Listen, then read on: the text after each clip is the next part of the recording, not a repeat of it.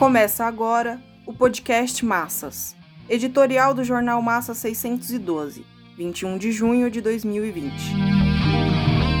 Agrava-se a crise política, Bolsonaro encurralado, e o problema fundamental, a ausência da classe operária.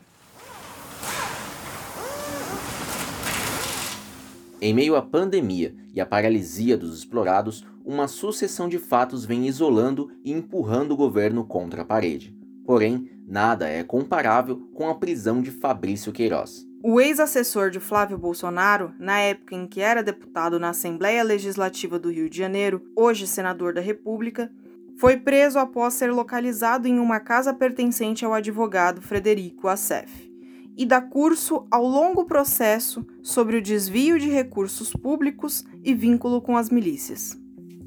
Dentre os crimes, o que mais causa apreensão no núcleo governamental constituído por generais é o vínculo da família Bolsonaro com milicianos.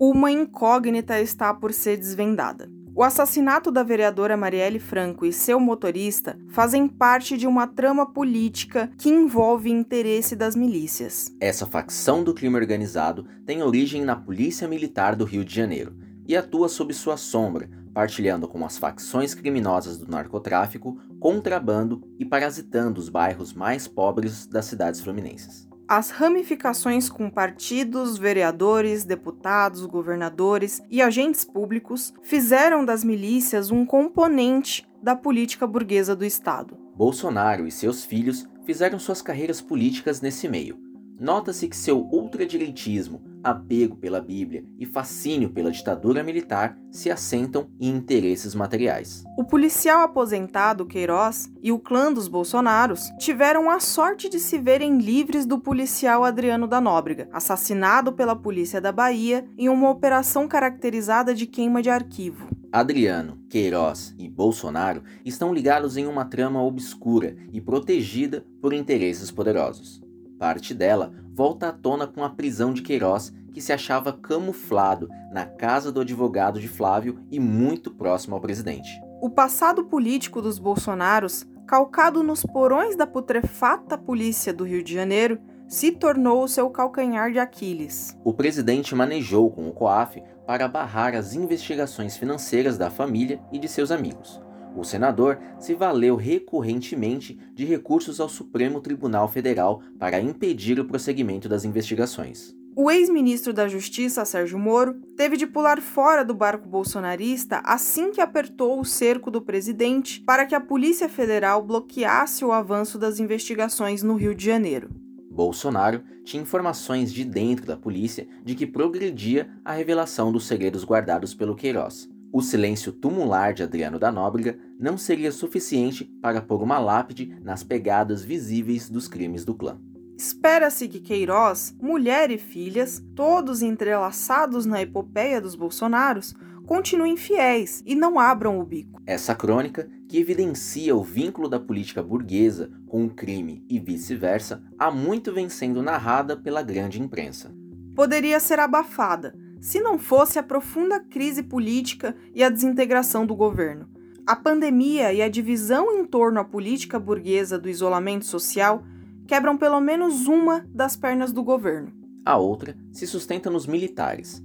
A oposição burguesa, em suas distintas variantes, do reformismo à direita liberal, não pode quebrar esse esteio, mas pode enfraquecê-lo os militares devem ser convencidos de que é um risco muito grande para a democracia continuar confundidos com o Bolsonaro. Se não fossem os generais, Bolsonaro já estaria respondendo a um impeachment. Quanto mais fazem, maior é o descrédito e mais claro fica o risco de uma aventura golpista. O governo tem perdido apoio do empresariado, não porque é ultradireitista e militarizante, mas por se mostrar incapaz de reunir força política para responder à crise econômica que se potenciou com a pandemia.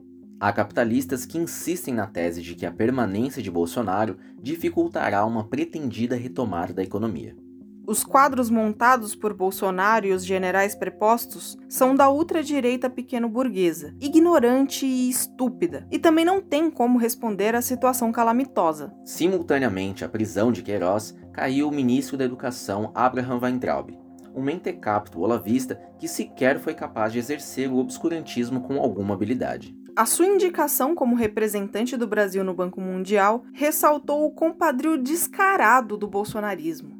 Pressionado pelo processo sobre as fake news que está se aproximando do filho Carlos Bolsonaro e pelas prisões dos bolsonaristas acusados de promoverem os ataques ao STF, o presidente passou a depender mais ainda da entrega de cargos ao Centrão. A criação do Ministério das Comunicações assinalou a disposição do presidente de oferecer os anéis para não perder os dedos. Estavam em curso as negociatas com o objetivo de apaziguar os ânimos nas hostes das instituições do Estado quando se solta mais um elo da crise política com a prisão de Queiroz. É bem provável que Mourão se prepara para o caso de Bolsonaro não poder mais contar com o esteio dos militares e crescer a dissolução de sua base social de classe média. O desfecho da crise política, em última instância, depende da luta de classes o refluxo da classe operária e de mais explorados, nas condições da crise pandêmica, tem permitido a Bolsonaro ameaçar com um golpe a oposição burguesa que procura uma saída menos traumática possível.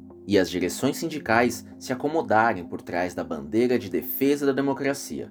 Assim que se dissolver o temor das massas, a luta de classes se manifestará mais potente. Os explorados recorrerão à luta, premidos pelas necessidades básicas, emprego, salário e saúde. Esse é o ponto de partida para o proletariado intervir no processo da crise política e desenvolver a estratégia própria de poder, que é a da revolução e ditadura proletárias.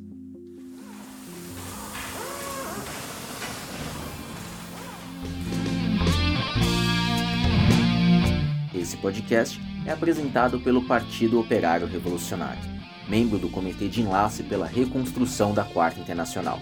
Para mais informações, acesse ormassas.org.